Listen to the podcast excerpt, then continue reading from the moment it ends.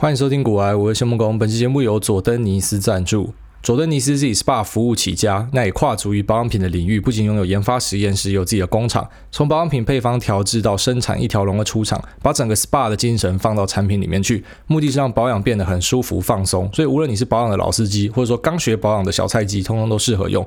龙血球力修护系列是今天要跟大家介绍的系列。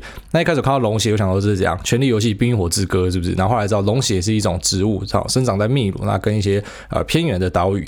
那如果你有熬夜、压力，或者长时间使用三 C 的产品，饮食习惯改变，或者是过度的去角质清洁，都可能会伤害你的肌肤的保护力。那可能会造成许多隐形的伤口，引发一些问题的肌肤，那导致缺水、暗沉、换季容易、肤况不稳等等的。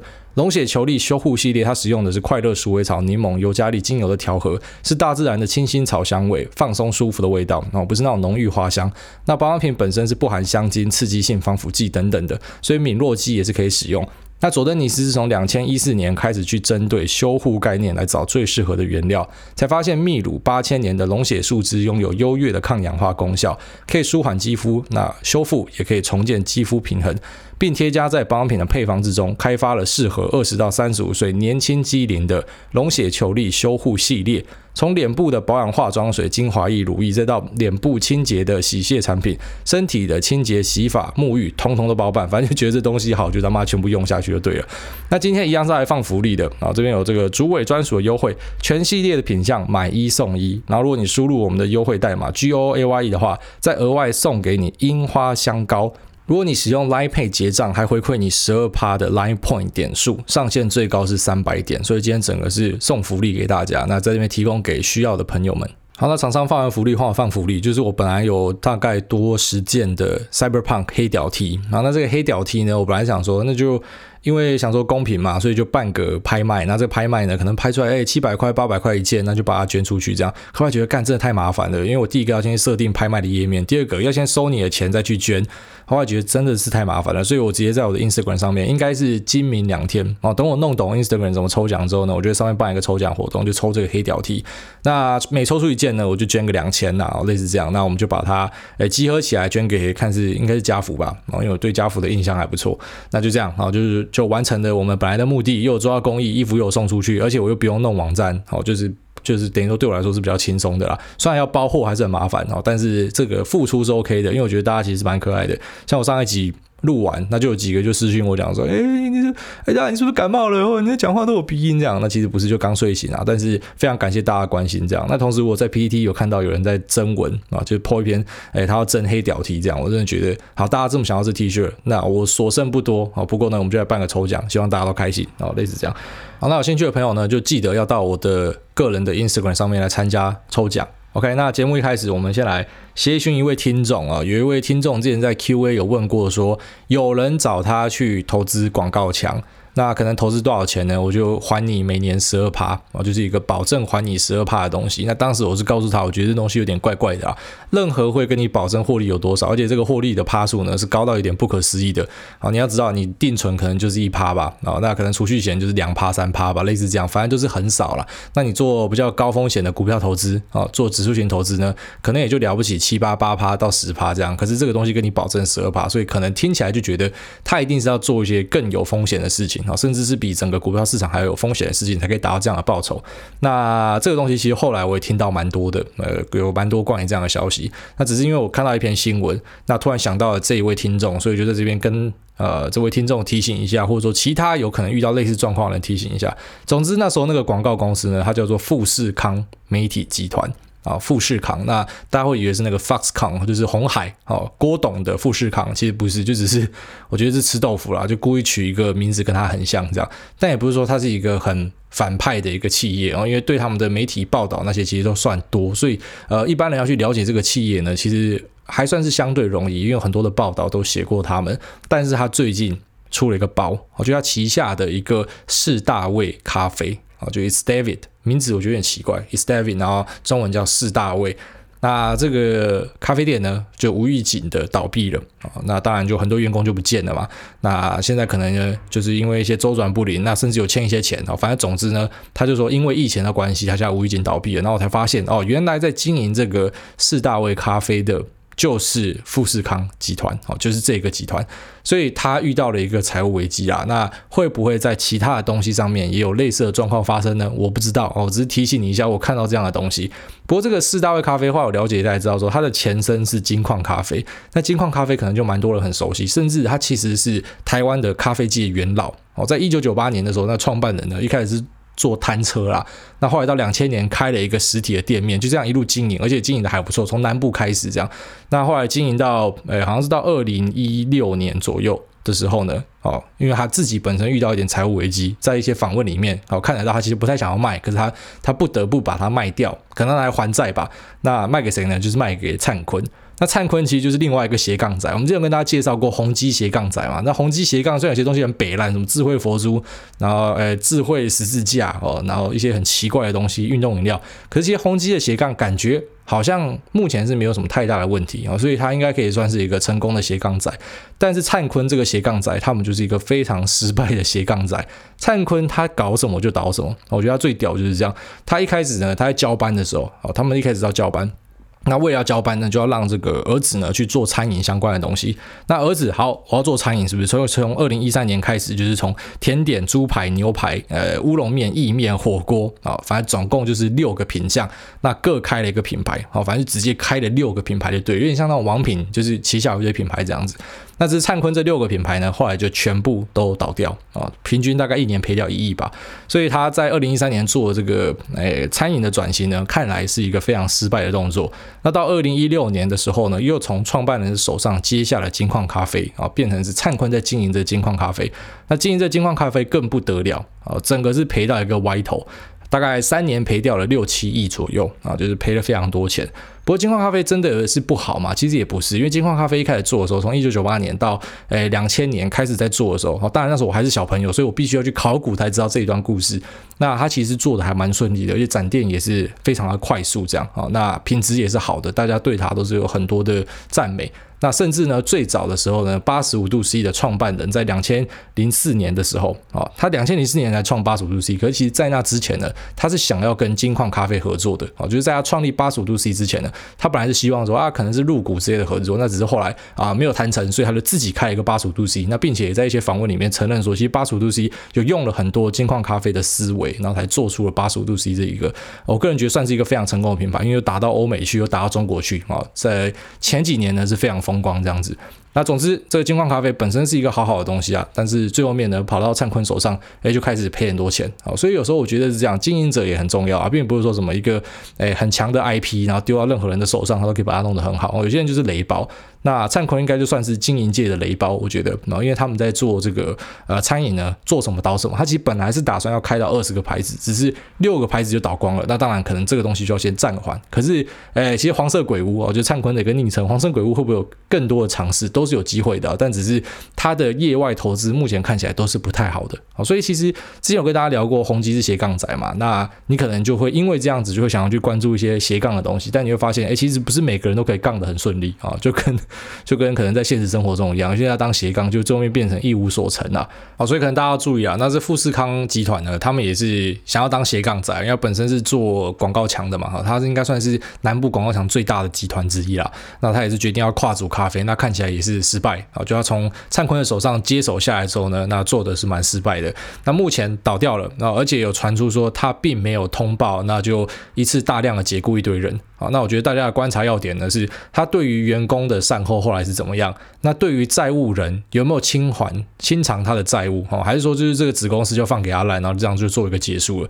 如果说他在这些东西的作为上是有非常大的瑕疵的，那你当然就要去提防啊。比方说你是投资他广告墙的啊，那你会不会在未来他如果有资金周转不灵，你会遇到一样的状况？哦，这大家要可能，如果你有去投资这样的东西呢，那你自己要多去追踪这样的新闻啊。我觉得这边提提醒你一下而已。好，那下个话题我们来聊一下地表最大的肉片网站 Pornhub 啊，跑皮网站啊。那这个网站最近出了一系列的危机。导致呢，他必须要从他的网站上一千三百多万片里面去下架其中的一千多万片。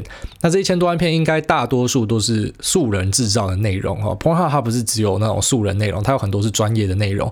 那这有跟大家介绍过，它的母公司是 MindGeek 啊，一个非常有钱，然后并且算是在色情业几乎已经垄断的一个公司。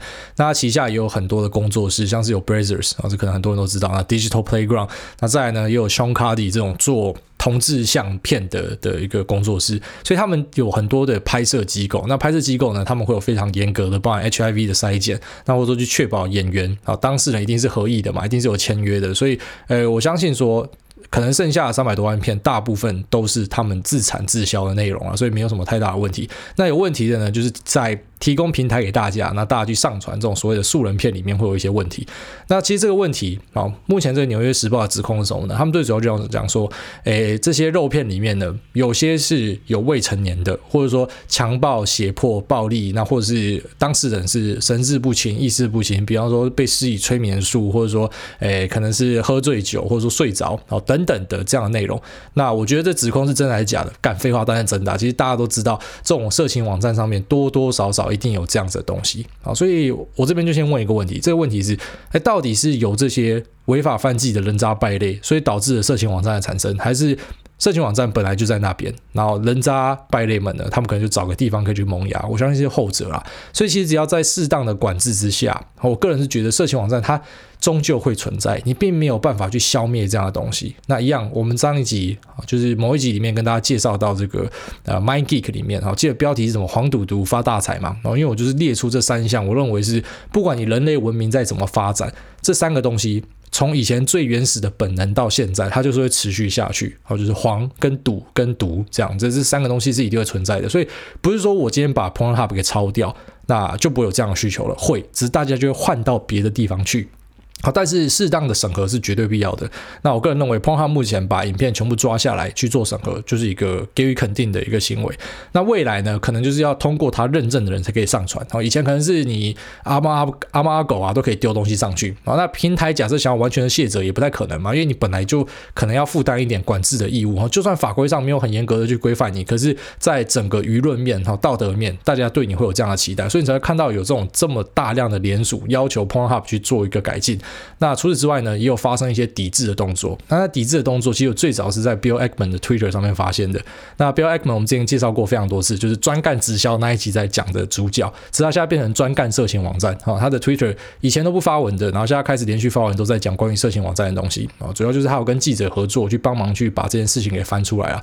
那我当初追他的 Twitter，其实最主要目的并不是要看他干色情网站，而是我要看他的 Pershing Square Tontine，就是 PSTH 这个 Spec 公司的，他到底最后面要买什么？那我们都很希望他是去。买 Stripe，虽然 Stripe 应该靠自己 IPO 就好了，然后所以不知道他要买什么，但大家非常期待，因为这个呃这个 Spec 里面呢，现在不是只有 Bill Ackman，还有一个价值投资的大师 Seth Klarman，哦，就是以前大家会讲说，诶，这个 Spec 公司呢是比较投机的，所以价值投资人怎么可能去买这样的东西？但是现在 Seth Klarman 一次买买了四趴，所以很多人对这个 Spec 就非常感兴趣，好，包含我，所以我就追他的 Twitter，希望可以看到一些东西，就没有想到他全部都在打这个色情网站这样。那除了他，好，那时候有肯定 Visa。第一个马上出来抵制之外，然后后来也肯定这个 Mastercard 跟上，那并且问说，哎，那你 Discover 哪时候要跟上？哦，发现卡哪时候要跟上？就目前的发卡机构就是 Visa、Mastercard、那 Discover，然后 JCB 嘛，啊，所以它就是有点像在逼 Discover 表态这样。那我是相信全部人都会上车啦。那其实那时候，哎，当这些发卡机构表明了要抵制的时候呢，你是先看到 Visa 跟 Mastercard 进入一个修正，那我觉得是还蛮合理的啊，因为其实当然色情网站它本身是没有上市，所以我们不知道它的财务状况是怎么样。那我也没有去看过 Visa 跟 Mastercard 他们实际上财报里面会不会显示说来自于这个诶色情消费有多少？我想应该是不会啦。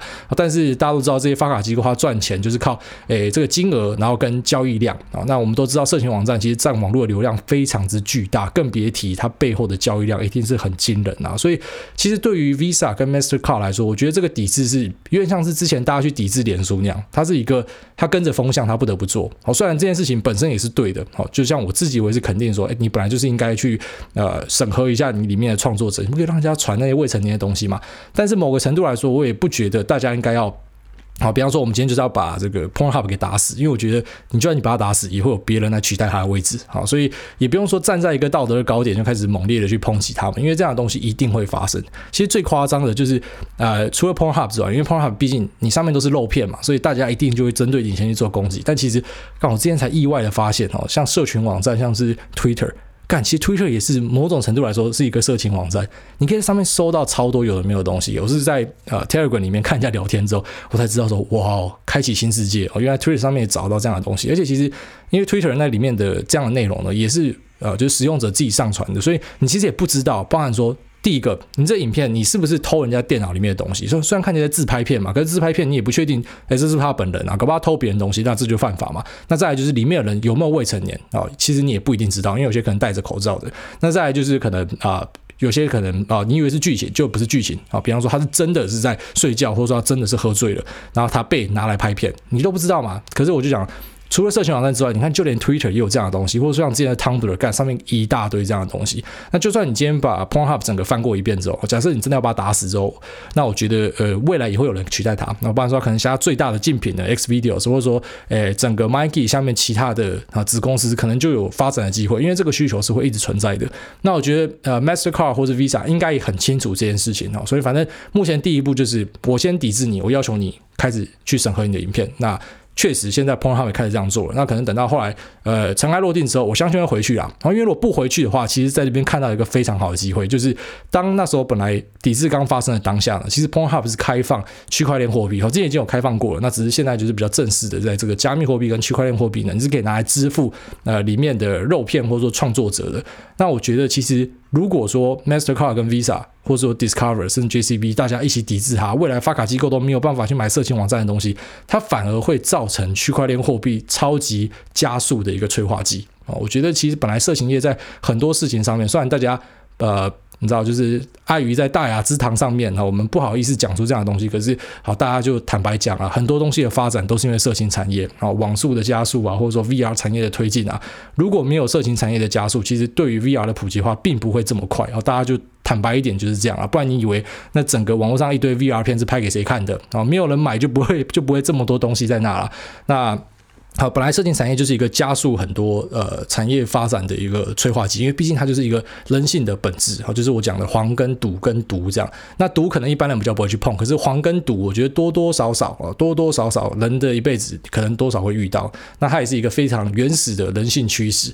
那你可能以前的人呢，你会去诶，包括什么中世纪的人呐啊，你可能会做一些消遣娱乐，然后跟现代人做的消遣娱乐可能有这个非常大的差别。可是关于黄跟赌，哈，它是一样的。所以不管你人类的文明怎么发展，就是终究会有这样的需求啦。所以如果今天 Mastercard 跟 Visa 真的去抵制这件事情的话，我相信它会是区块链货币或加密货币一个非常非常大的利多啊。但是我们看到它抵制的当下，其实股价就先修正啊，就是 Visa 跟 Mastercard 就先修正。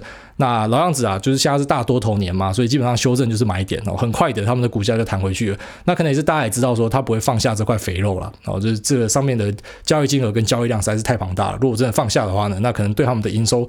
或多或少也会造成一些冲击啊。不过目前我们都是肯定，呃，像是 Pornhub 这个做法其实应该是正确的，就是你把东西先拉下来嘛，先检查看看嘛。然后未来可能对于要上传的人呢，你会比较严格的去呃，包含说对他的背景的调查啊。那什么样的条件呢，才可以符合一个呃合格的上传人啊？我觉得这是本来就应该做的。那这个风潮呢，可能会从 Pornhub 慢慢的去往其他的色情网站去推啊。整个来说是一个好事啊。啊，只是如果。要我讲话，我最期待的剧本是，就是发卡机构就在此去抵制他们啊，就真的就从现在开始就不不接受啊，所有色情网站的付费或者说收款，然后完全的让这个色情网站，他们必须要去自己找出另外的付费方法啊，包含什么区块链、虚拟货币，那我觉得可能会对整个产业抛下一个超级大的震撼弹啊。不过这样的事情，我想应该是不会发生的。好了，我们进入 Q&A，第一位这个 Bid 他说：“挨大拜托不要错过了，五星先吹呼哇呼哇 time。”如果诸位喜欢看什么什么是怎么做出来的那类影片，一定要看 Netflix 上面的 Doctor Stone 新石纪挂号动画，在讲原始人世界一步步发展科学文明，很不错的一部作品。好，感谢你的推荐。他说：“P.S. Lisa 可以接受美美的海阔鱼吗？”啊，接受啊，哪是不接受？下面为这个阿水零八一六说：“挨大古海明灯。”结尾一个掰，帅到屌炸天，率性利落果决，冷酷丝毫不留情的抛下满地菜鸡。两个掰的结尾，仿佛出现妈祖跪在地上，信徒拉住，慈悲地上天。今天究竟是几个掰？你各位啊，请期待。好，这个阿水应该有在嗑药。下面为这个 Kate 丽说五星评论，最爱古埃大大的声音了，听了觉得怀孕的声音。谢谢癌大，投资的概念真的很好，五星推推。好，感谢你。下面为这个庄宁说五星吹捧优质，感谢大家分享。不是啊，今天念四个全部都在吹，也太过分了吧？太好了吧？好，下面为这个古呃查理王九五三九说，哎大念，我非常喜欢你的节目，吃喝拉撒睡无时无刻都在听。请问有必要学技术线吗？你买美股的时候会看技术线吗？诶，我觉得技术分析，我好像在很古早的集数有跟大家聊过，就是说。你知道技术分析就像基本面分析一样，它一样有造诣的高跟低。啊，基本面就是说，你你找一个阿猫阿狗算的数字，跟一个超屌的分析师算的数字，那一定不一样嘛。就算他们有基本的财务的呃基础，可是比方说他们算出来的东西，他们本益比跟啊这个或是 price to sales ratio 要给多少，那就不一样了吧。或者说你找一个阿猫阿狗去谈这个呃嗦咪咪发瑞瑞，跟你找。莫扎特、贝多芬去弹宋咪发瑞瑞，概念啊，就算是一样的歌，弹出来也不一样嘛。所以我觉得技术面也是这样，就是有些人会喜欢去买啊，比方说什么均线交叠啊、突破啊什么的。哎，我是真的有看过很厉害的人哦，他可以靠这样子来增加他的资金效率。我觉得其实技术面的这东西，就是它可以帮助你增加你的资金效率。比方说，你至少看得出来，哎，股价什么时候在盘整嘛？然后盘整就是说它可能在一个区间里面跳来跳去，那这时候你可能投入进去啊，可能三到五个月，它股价就不会动。可是，哎，老实讲，你在里面盘整也不一定是坏事啊。只是有些人他可能就觉得哦，这样好慢哦，所以我宁愿买在它突破的时候。只是突破也很多时候会倒回来嘛。但是突破代表什么？代表可能股价开始一直创新高。所以有些人就是喜欢我不要买在盘整，我要买在已经突破。我要增加我资金效率，但是当然每个东西都好跟坏，坏就是它可能会买突破，然后就被倒回来，所以我觉得是这样，就是说所有的技术分析呢，它可以当成是一个辅助你啊，就是帮助你达成某个条件而去做的一个事情，但是并不是说它是一个绝对跟必要的东西啊，就像。搞最近突然有个体会，就是我发现为什么很多呃有钱人啊，或者说那种社会地位超高的，他们反而就是可能在一些宗教的信仰上，我会殊难想象他们怎么会这么迷信啊？就是可能一般人迷信，我相信嘛，你可能就希望啊死后到更好的世界啊，或者说你希望可以改运啊什么的。可是就有那些已经已经过得很爽、过得很舒服的人，就他们很多时候是蛮迷信的。要做一些判断的时候，要先去问老师啊，或者说哎要先就是求个明灯啊，拔个圣杯啊之类的。那后来知道为什么哦？因为他已经努力到一个极限，他已经知道他能做就这样，所以剩的东西真的就是要交给上天去决定的。所以他，比方说他今天努力到一个程度啊，就像是啊，你你超用力去研究两个标的，你就觉得干两个标的超好的，可是你只有一套资金，然后你又没有办法拆成两个啊。假设有这样的状况，你可能想说，干那我就博杯啊，就是如果博到正面，那就左边的，呃，背面就右边的；博到圣杯，那就就都不要买，哦，类似这样。所以我觉得其实技术分析，或者是说其他的一些哦，可能有些人喜欢看什么筹码啊，或者说哎喜欢用消息面啊，或者说什么股东的持股啊，啊这个大股东是不是有增加？我觉得它都是类似这样的东西，它不是一个告诉你百分之百正确方向的。因为如果有这样的东西，那早就大家都拿来套利了嘛。哦，可是就是没有一个东西可以真的百分之百告诉你一定会怎么样，就是多多少少每个东西都是有几率在里面啊。所以我觉得，哎，你可以去把它当成一个。你可以去学它，然后可以去了解看看，但你要知道，你学的也不一定是啊。比方说，你是跟一个超级高手学，跟你跟一个啊 Google 上面找到的东西学，那一定也差很多嘛。好，所以我觉得。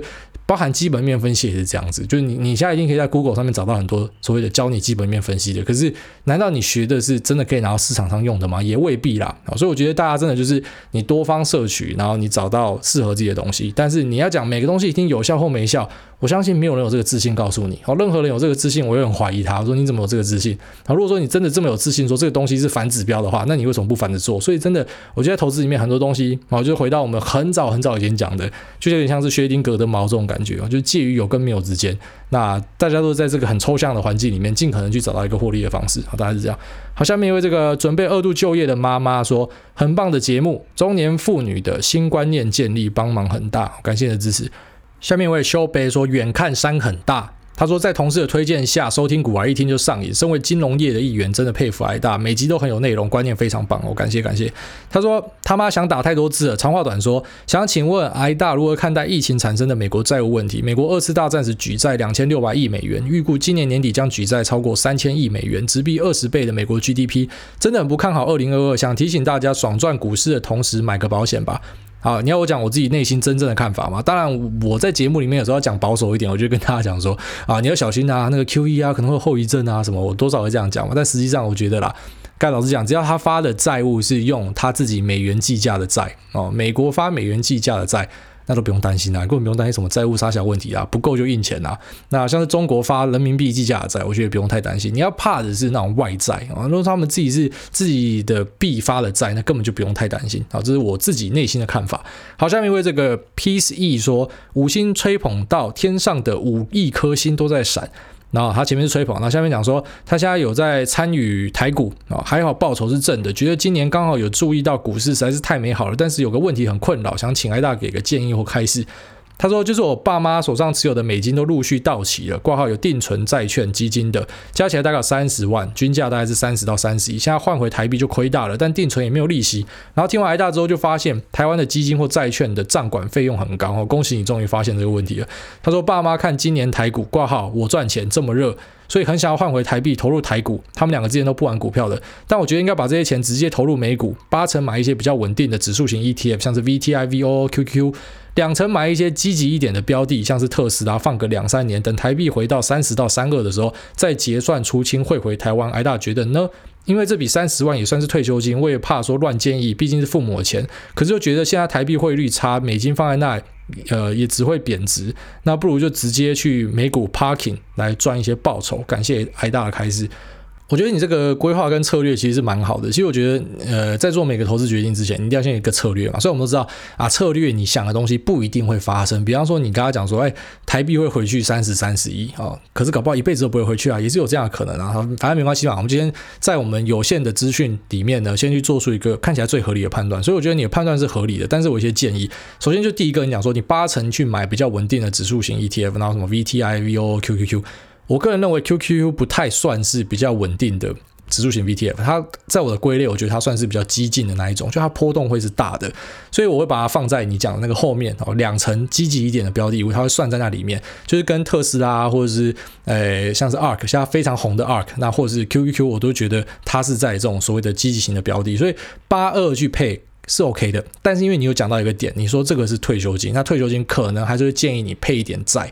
我看是配全球债的 ETF 在里面会比较好。那为什么配债呢？最主要就是降低波动。也就是说，未来如果遇到所谓的呃熊市年啊，就是市场非常不好，那你也知道。股票股票一定会回去，可是问题是，我现在就是急需用钱，所以你有时候你就会砍在一个超级阿呆股嘛。但如果你有配股债的话呢，好处就是你遇到这样的循环，其实你比较可以承受。那那我个人是觉得，如果是退休金的规划，多少要有一点债。那之所以我之前会跟大家讲说，有时候有些场景不太需要债，好，那因为讲这个，你就看到有些粉砖啊，因为其实我自己本身有在追一些粉砖，然后有些粉砖他可能想要想要电我吧，但是又不好意思讲名字嘛，我讲说，哎，有些人讲说不要债或什么的，啊，其实讲说不要债的，除了我之外有 Mula，我不知道找 Mula 一起当垫背，就是说。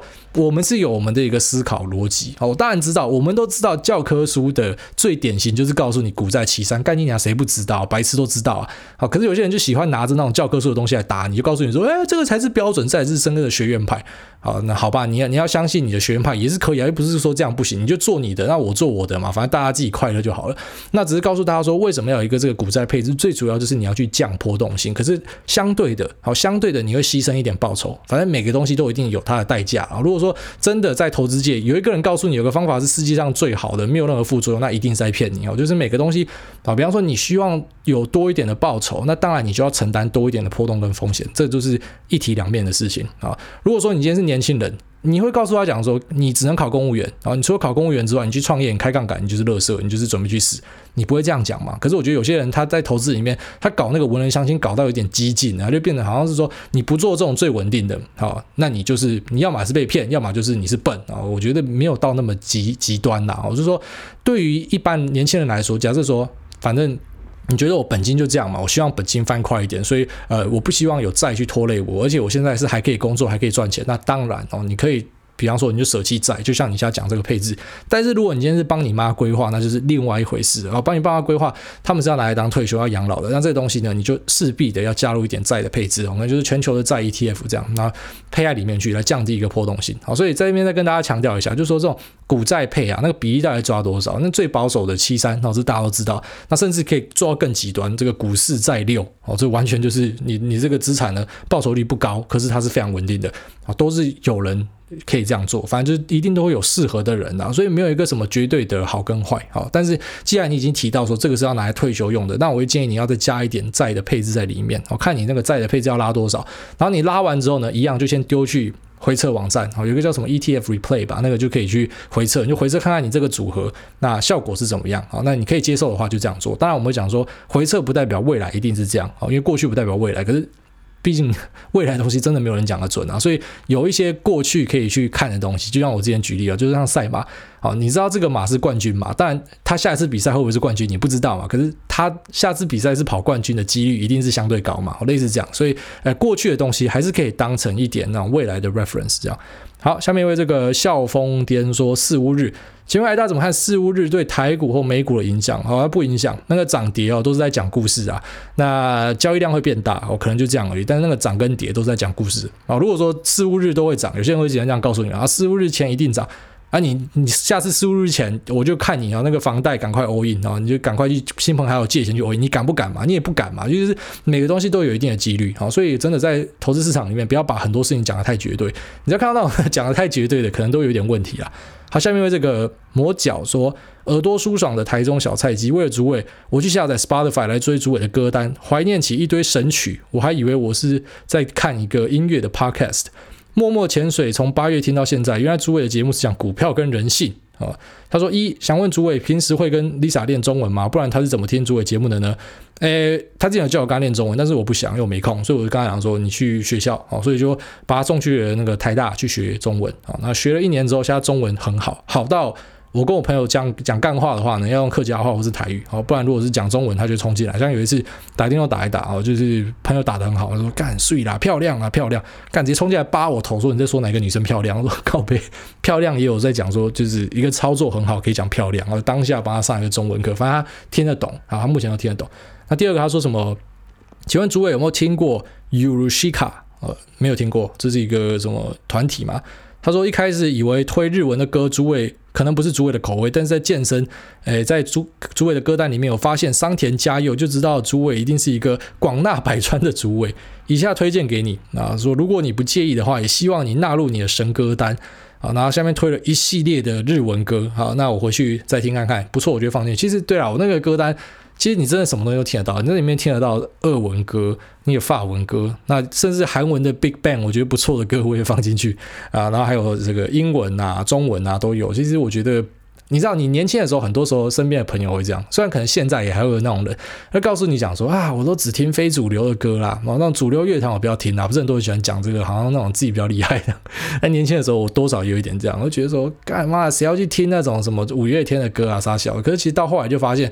啊，反正好音乐就是好音乐嘛，为什么要那么急着帮大家贴标签呢？啊，就是你不用去贴说啊，这个是主流啊，非主流比较酷啊，听非主流啊，说 I hate pop songs 啊，外国人都这样啊，说不是 pop song 就是垃圾这样，我一定要听这个啊，所谓的 indie rock，我觉得没有这样的东西啊，反正音乐你觉得舒服的就是好歌啊，所以我在里面真的有各式各样的歌，甚至一些俄国的 trance 歌曲，我觉得超赞的，我会把它放进去，好，类似这样，所以希望大家喜欢。那感谢你介绍这些歌给我。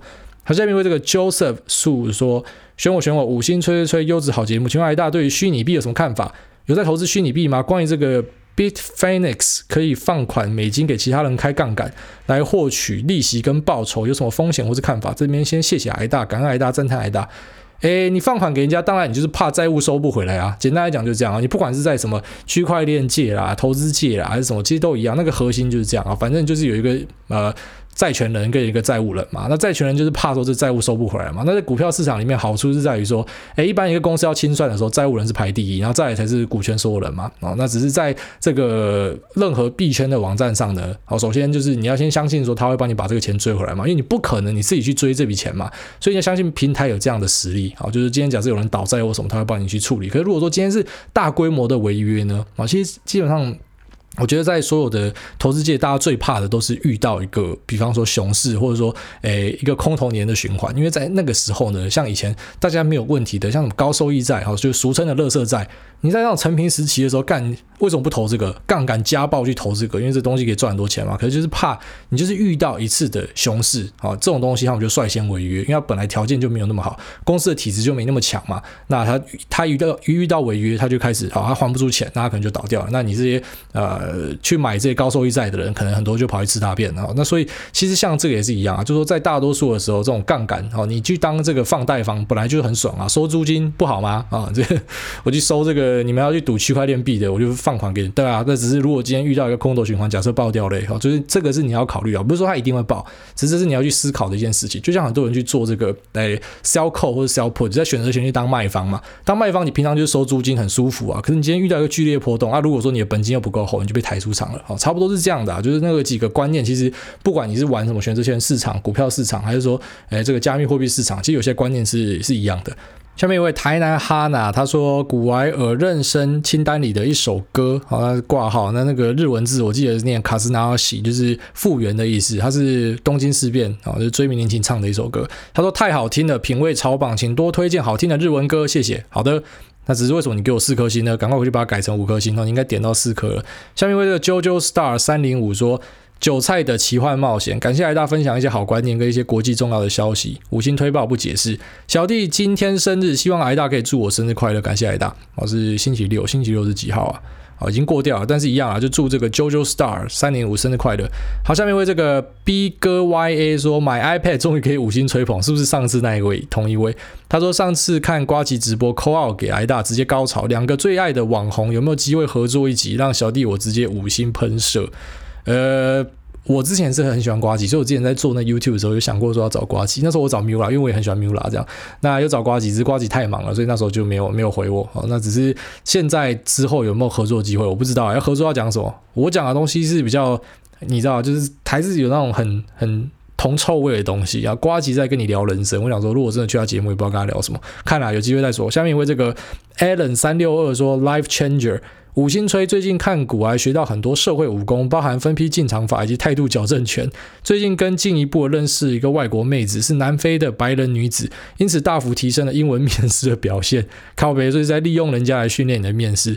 他都陆陆续续约了几次，车上放送，而妊娠再度升温，再这样下去，真的要挑一家航空公司，还有适合的鼻梁了。先不谢癌大了，避免搞砸，跑来怪癌大。只是感谢癌大陪的陪伴，然后这个吹吹吹，然后再请癌大分享一下。有时候很难确定是不是暧昧的状况，该怎么调整进场部位？我不知道你是讲这个暧昧的状况，在讲股票，还是讲说感情哦？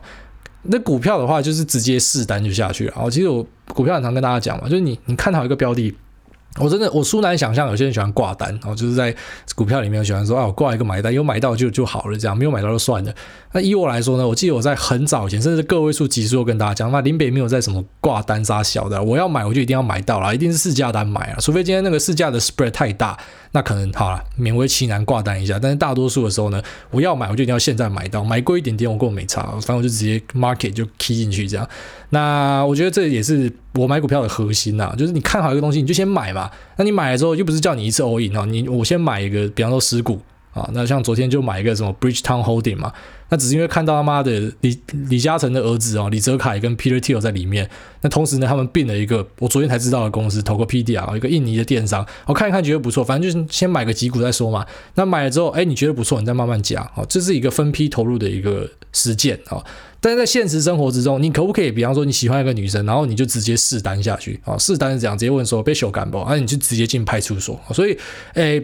现实世界之中，哈，你要去探寻对照的意思表示，我觉得你要确定你们两个是合意的，你们感情是一致的，然后再慢慢的进行啊。所以我觉得在这个呃现实生活中的试单呢，不像股票的试单这么直接，就我直接买下去哦。那现实生活的试单不可以这么直接，你可能还是要有一点迂回啊。所以，诶，我觉得人家会愿意跟你出来，应该就是对你是有好感啊。那一定是这样的嘛。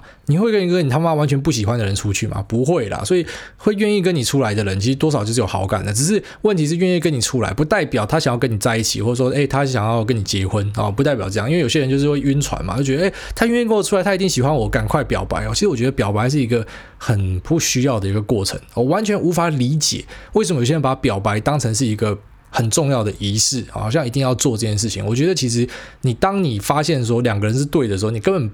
要表白这个过程是可以跳过的，好，完全是可以跳过的。他反而在很多时候是害了你哦。你因为你表白，那你表白之后，你让人家心理压力就很大。你就想嘛，你今天莫名其妙被表白啊，如果你是一个痴汉，你当然觉得干被表白很爽啊。可是，一般人谁会很喜欢莫名其妙被表白啊？你在外面走跳啊，可能几个人跟你关系又不错，然后整天都跑来跟你告白，很多女生就遇到这样的问题嘛。他妈整天都跑来跟你告白，告白完之后，你知道我怎样？哦，现在连朋友都当不成了。哦，本来我可能还可以再观察你一下，现在我连跟你出去都有压力，我都知道说你你意图不轨啊，你不是这么单纯。只想交朋友嘛，所以就有时候你就是好，反正就顺着那个两个人的节奏嘛。你刚才讲嘛，歌单放下去吧，两个人舒服，我们就先聊聊嘛。聊到后来，反正我跟你讲，时候到了啊。你男生，我觉得男生当草食男是还不错的，就是你你被动一点啊。男生其实很多会告诉你主动嘛。其实我告诉你，这个时代男生主动，你长得不够帅就进派出所，你就被动一点就好啊。我觉得男生应该就这样，就绅士嘛。啊，反正女生给你一个扣哦，告诉你就像 GG 扣你这样，那你就知道了，然后你就知道说，哎哎，这个之后到了这样。可是如果说人家都没有给你任何东西，你也不要急啊，也不要急什么表白杀小的，反正你就